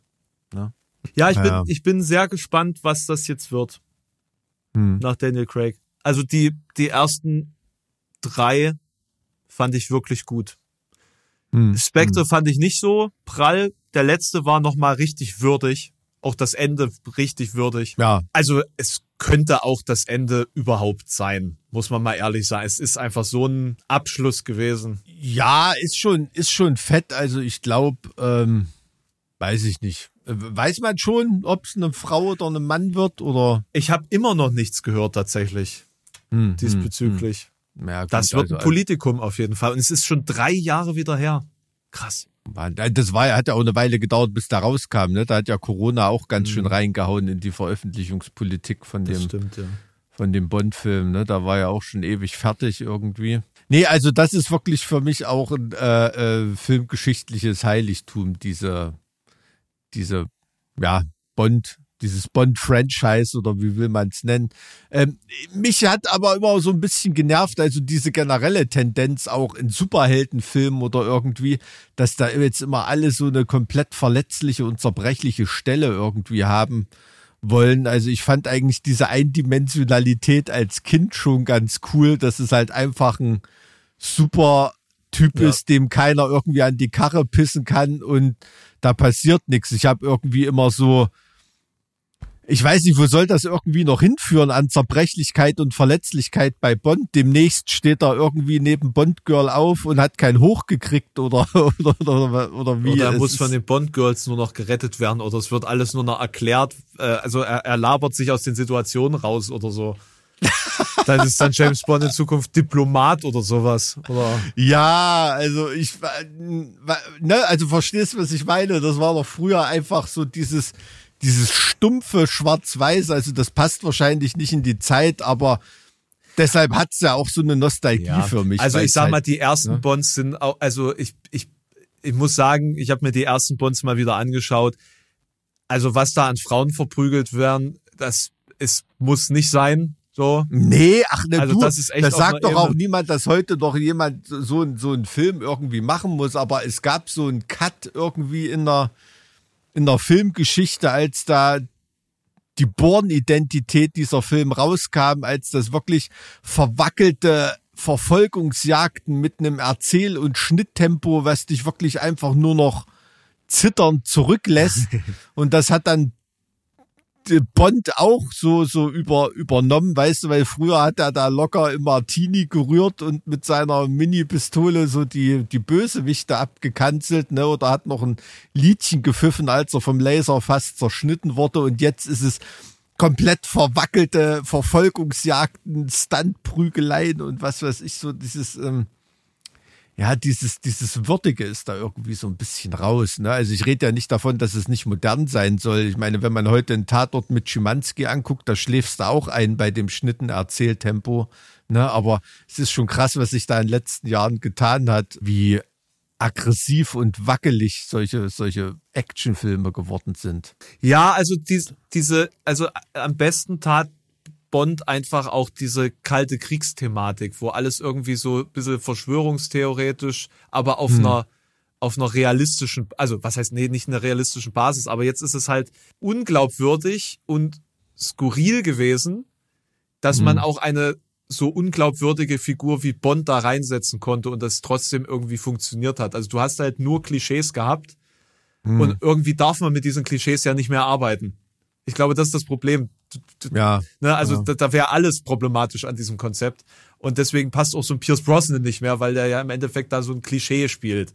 So, Ja, deswegen muss es so ein Daniel Craig sein, der halt einfach das ein gebrochener Typ ist, ja, der einfach Ja, klar, ich meine, im Prinzip ist ja James Bond ein alkoholkranker Loser, ne, der, der, der nie fähig war, irgendwie eine, äh, jedes Mal, wenn es irgendwie ernst wurde mit einer Beziehung oder so, hat er ja einen Schwanz irgendwie eingezogen. Das wurde ja bei Daniel Craig so ein bisschen aufgebrochen. Oder ab und zu hat er, hat ja, hat ja mal Bond immer mal eine Frau verloren, die er, die er nun wirklich geliebt hätte oder irgendwie sowas. Aber also auch auf der Bösewicht Seite sieht man das so ein bisschen. Ne? Es gibt zwar immer noch so traditionell diesen oft auch deutschsprachigen Hauptbösewicht, ne? das hat ja auch so ein bisschen Tradition. Ja, auch diese kriminellen Organisationen in den letzten Bond-Filmen und so, das ist ganz oft Ja. so, so gesichtslos und man hat überhaupt gar keine Ahnung, wer das ist, was die überhaupt machen oder ne, früher war das ja irgendwie ganz klar. Früher war das der Russe. Und Früher war das, ja, wahrscheinlich. Früher war das der Russe oder der, der Japaner oder, oder jedenfalls immer ein, Gen ein Milliardärsgenie, ähm, das dann irgendwelchen Vulkanen die Geheimbasis hatte und man konnte das alles so auf einen Showdown ich meine, Elon Musk hat ne? seine ganze Personality auf solchen Bösewichten aufgebaut. Es ist Zeit Hm. für eine Renaissance. Es ist Zeit für eine Renaissance. Ja, wann kommt Bond und bringt äh, Elon Musk. Musk zur Strecke? Ja. Naja, ich meine, mit Satellitensystem und äh, Transformation der, der äh, Fahrzeugindustrie und also ich meine, der Ansatz von dem, was der macht, ist, ist so ein größenwahnsinniger Ansatz. Also es ist ja wirklich, der ist ja eine Parodie von diesem Evil Overlord irgendwie. Nur dass die Leute halt sukzessive erst Da habe ich merken, noch nie drüber wirklich ist. nachgedacht, aber da hast du völlig recht, ja, das stimmt. Hm. Ja, ist richtig. Ähm, Ja. wo- Wollen wir denn heute noch Scheiße. über eine besondere Persönlichkeit sprechen oder reicht's dir? Ja, sehr, sehr gern. Äh, Erzähl mir mal was. Du bist mir Kundenservice noch schuldig heute, klar. Genau. Ne? Es ist aber kein Bösewicht heute. Oh, okay. Es ist, es ist, es ist tatsächlich eher ein James Bond. Oh. Es ist, es ist, also es ist wirklich, es ist wirklich äh, in, in, in, eine, eine interessante Persönlichkeit. Vielleicht kennen das einige ähm, von euch. Vielleicht kennst du es auch. Es geht um Josef Menschik. Nee. Josef Menschik. Vielleicht auch Menzik ausgesprochen. Ich weiß das immer nicht bei, bei so tschechischen Namen mit C. Ich wollte gerade fragen, ob der aus, aus Böhmen oder Tschechen oder Böhmen, aus, um genau zu sein, Böhmen. Ja, ja. Mhm. Menzik. Sagen wir mal Menzik. Josef Okay. Menzik. Ist kein, ist kein äh, Akzent über dem C, also wird's Menzik sein, denke ich mal. Und zwar äh, handelt es sich dabei um eine Person, die ja auch im Internet schon zu viel Faszination geführt hat. Und zwar eine Faszination, die aufgrund der Passion dieser Person entstanden ist. Denn Mhm. Josef Menzik hat sich große Mühe gegeben, in der Vergangenheit zu leben. Josef Menzik ist der letzte Ritter. Mhm. Wir reden sozusagen von einem modernen Don Quixote aus Böhmen. Okay, Ähm, äh, hast du Lebensdaten von dem? oder? Gleich, gleich. Ich, Okay. ich bin doch gerade Hm. noch beim Intro. Kommt, kommt gleich. Sorry. Ich habe noch andere Fakten. Hm. Don Quixote ist übrigens, was glaubst du, wie oft hat sich dieses Buch verkauft? Wie oft ist das verbreitet? In allen Sprachen. Mhm. Keine Ahnung. 20 Millionen Mal. Ich bin auch schockiert gewesen. Das ist das am viertmeisten verbreitete Buch aller Zeiten. Nach dem, Krass. nach der Bibel, dem Koran und äh, hier, na, äh, den, den Aufzeichnungen, wie heißt von Mao Zedong. Okay. 500 Millionen Mal. Krass. Und äh, also ich hatte mal eine Freundin, die die äh, Don Quixote, äh, historische Don Quixote gesammelt hat. So als Mhm. kleine Anekdote war ein, ein, ein sehr sympathischer Zug, leider einer der wenigen. Ähm, und das, was ich interessant finde, das, das nur als kleine, als kleine Anekdote dazu, ähm, was ich noch faszinierender fand, das gilt als der bekannteste, logisch, ist das viertmeist verbreitete Buch aller Zeiten, ähm, die bekannteste Version der sogenannten Novella de Caballeria, also quasi der Ritter, der spanischen Rittergeschichte. Das war nämlich eine Hm. Zeit lang ein enorm populäres Genre, das auch Hm. Auswirkungen hatte auf den, die Rest der Literatur Europas. Und da ging es Okay. immer um, um die Aventür von perfekten Rittersgestalten. Ja. Ja, äh, Okay. halt irgendwelche äh, Abenteuer, die die erlebt haben und irgendwelche Maiden, die da gerettet werden. Also das, was wir heute als diese diese typische Ritterliteratur verstehen, kommt daher sozusagen aus diesem spanischen Genre. Und dazu muss man aber sagen, das ist ja eine Parodie, weil dieses Mhm. Genre so vorhersehbar und langweilig und, und verbreitet war, dass ähm, Cervantes äh, sich dachte, ja, machen wir mal eine Parodie dazu. Und damit hat er das auch beendet. damit war das Genre auch durch.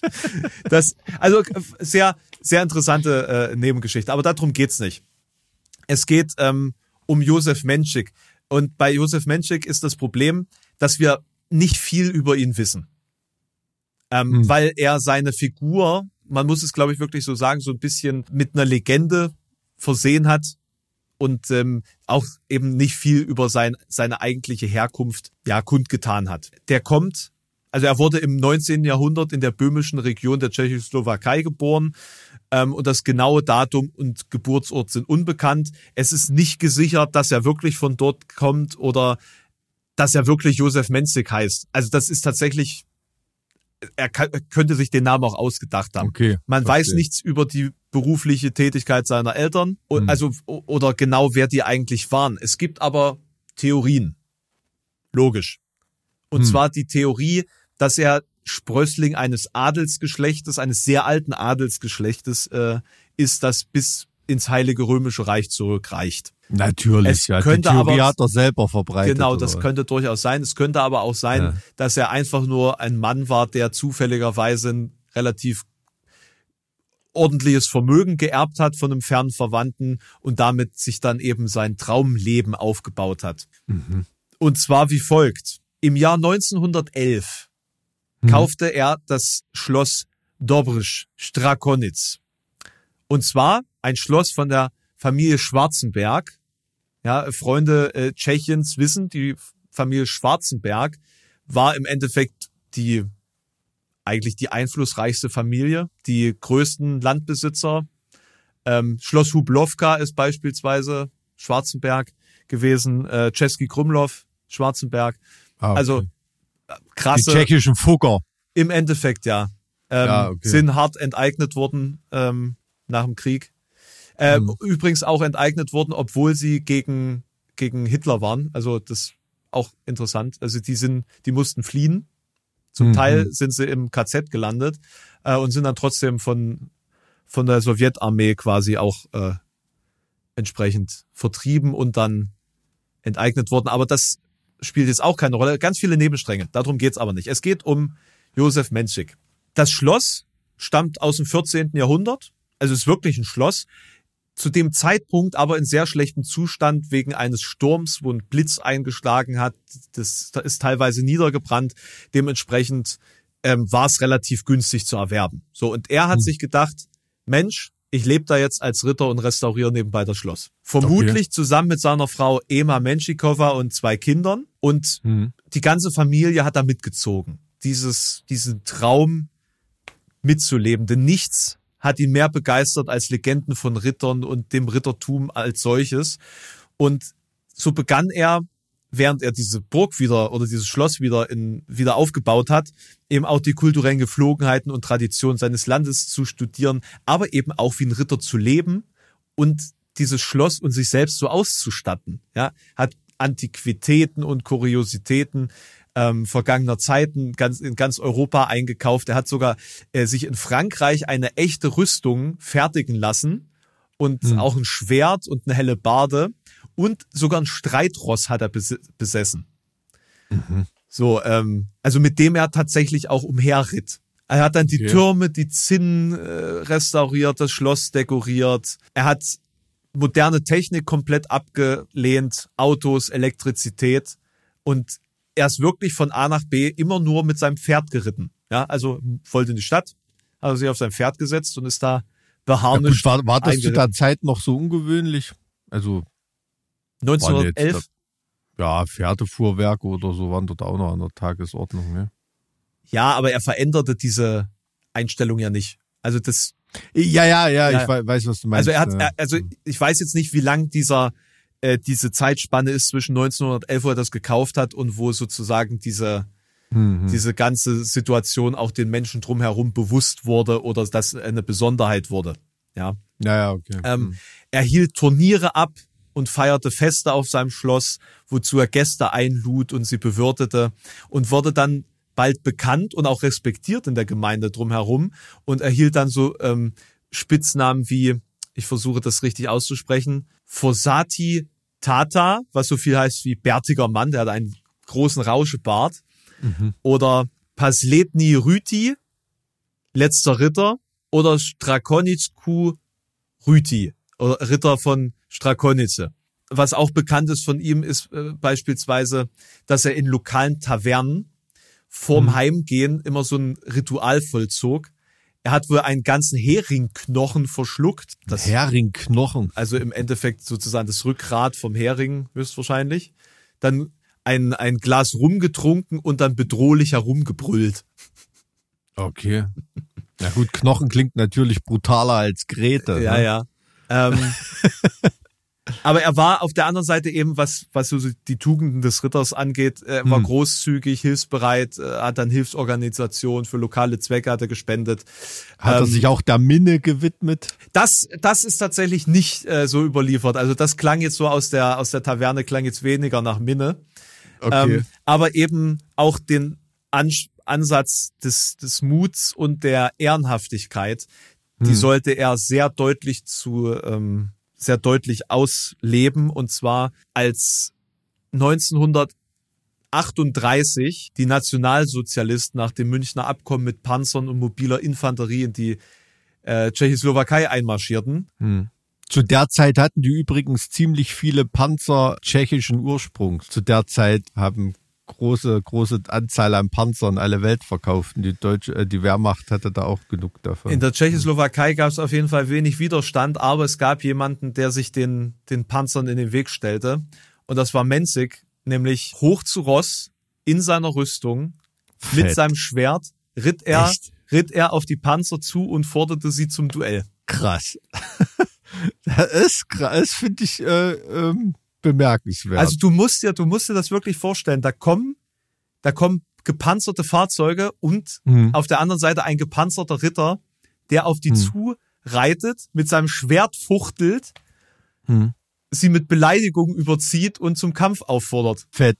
So, und jetzt ist auf der anderen Seite, sind die Deutschen so überrascht gewesen und vermutlich so beeindruckt, Hm. dass sie einfach um ihn drum herum gefahren sind und, Hm. und ihn, also man, man hätte ihn ja einfach erschießen können. Ja, ja, Hat man aber klar. nicht. So, und dann, also man versuchte dann irgendwie. ähm, Ja, ich finde dieses Bild total krass, weil das ist ja wirklich wie Don Quixote gegen Ja. Windmühlen. Ne?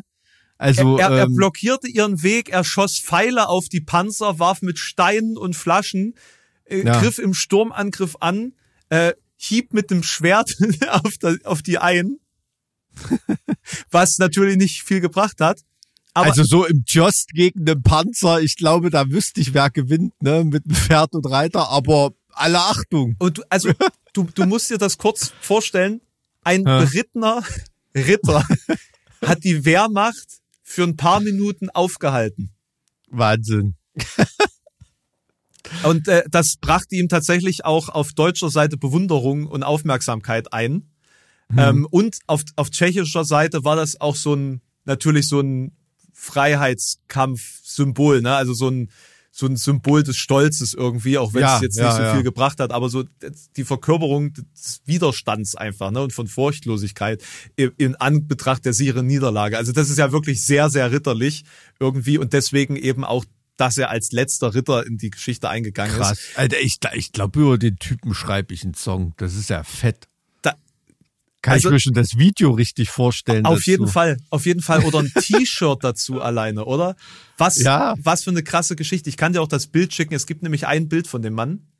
Hm. Ähm, das, Okay. das passt auch sehr gut. Ja, Schick aber er, also er überlebte den Zwischenfall und Hm. man ließ ihn sogar auf seiner auf seinem Schloss wohnen nach der Okay. nach der Eroberung, weil man ihm scheinbar wirklich so viel Respekt entgegenbrachte für diesen Move, ähm, dass dass man ihn da unbehelligt ließ. Nach de, nach dem Zweiten Weltkrieg änderte sich das nämlich. Offenbar sind ist das Gebiet dann von Polen geplündert worden, die dann Mhm. auch sein sein Schloss plünderten. Als dann die Rote Armee kam, wurde er dann von, von, ja, von denen quasi vertrieben und Hm. enteignet Hm. und der gesamte Besitz dann später verstaatlicht. Es ist nicht ganz klar, wann das passiert ist, ob jetzt am 17. November 45 oder am 8, äh, 23. Februar 1948. Das Problem ist, dass jetzt nicht exakt gesichert ist, ob die Konfiskation von der Roten Armee selbst vollzogen wurde oder erst nach Einsetzung der kommunistischen, des kommunistischen Regimes am 25. Februar.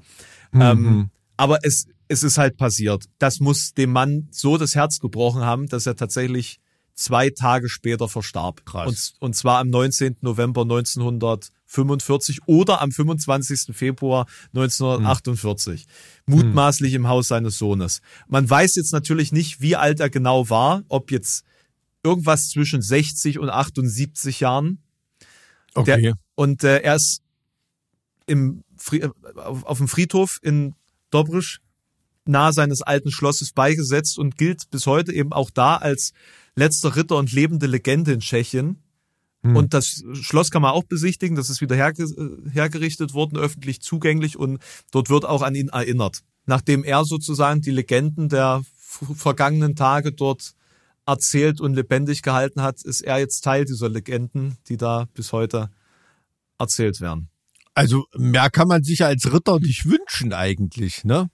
Als als als so ein also krasse Story, cooler Typ. Also das ähm, hat mich sehr sehr gefreut von dem zu hören. Wie gesagt, sehr inspirierend und gerade mit dieser Don Quixote äh, Parallele da Kampf gegen Windmühlen. Na gut, das waren natürlich keine eingebildeten, äh, keine eingebildeten Monster, sondern e- echte Monster. Fett. Ich musste nur vorhin, als du von Don Quixote erzählst, ähm, das war eins der, der coolsten ähm, Denkmäler, die ich mal gesehen habe. Ich glaube, in San Francisco gibt's ein Cervantes-Denkmal, da ist er nur so als Büste irgendwie. Und Don Quixote und Sancho Panza knien so vor ihm. Ähm, das ist ziemlich cool gemacht, das, das Denkmal. Ich glaube, Schön. das habe ich sogar mal gesehen. Warte mal. Vielen Dank für unseren Kundenservice, äh, für den Kundenservice. Ähm, war sehr interessant. Ich bin ein paar Mal über diese, dieses Bild gestolpert und habe mir gedacht, ich möchte mal mehr dazu wissen, als, als das, Hm. was im Internet immer so kursiert, so Hm. als Meme. Und das ist einfach eine so, also dieser Moment ist einfach so bildgewaltig, das hast du schon richtig gesagt. Freut mich, dass dir gefallen hat. Finde find ich super cool. Ich meine, das ist ja heutzutage auch nichts Ungewöhnliches, dass sich Leute für diese Zeit begeistern und auch so leben wollen, ne? Aber so volle Suppe. Also ich stelle mir gerade vor, wie wie Sirko von Thüringen in den frisch gewählten Thüringer AfD-Landtag einmarschiert in voller Rittermontur und sagt, dass es nun an der Zeit ist, dass die Edlen und Gerechten zur Tat schreiten, weil hier äh, Unrecht offensichtlich wird. Schön. Nee, super. Kann man sich nur als Beispiel nehmen, auf jeden Fall. Dann wünsche ich dir in deiner in der zweiten Hälfte deines Arbeitstages viel Erfolg, Muße und Durchhaltevermögen. Äh, Also es Und, ist ja jetzt äh, erst Viertel, Viertel zwölf. Ich denke, ich werde jetzt noch ein Geh Video jetzt ins aufnehmen. Bett, würde ich sagen, ja. Ich nehme jetzt noch ein Video auf. Sehr gut. Na dann, viel Spaß, mein Guter. Beim, beim nächsten Mal geht's auch um einen Typen mit einem Schwert, das kann ich jetzt schon sagen. Bei dir. Mhm. In meinem nächsten Ach so. Kundenservice, also in zwei Wochen.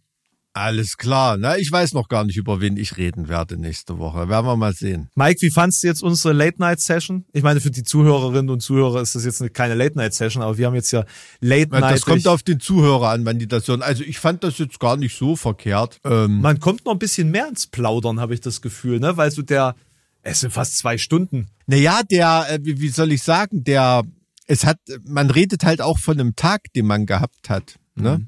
und nicht von einer Nacht, die man nicht gehabt hat, sozusagen. Äh, du wegen Arbeit, ich wegen Kindern.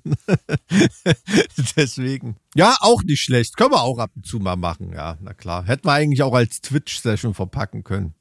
Das stimmt eigentlich. Wobei mhm. es eigentlich schon fast ein bisschen spät gewesen. Mhm. Ja, wir machen, na das, gut. wir machen das bald als, als Video und dann können die Leute das äh, auf jeden Fall auch die Late Night miterleben. Hat mich gefreut, Mike. Vielen, vielen Dank. Mach's gut. Gell? Bis bald. Tschüss. Das Sexmoller von Merseburg.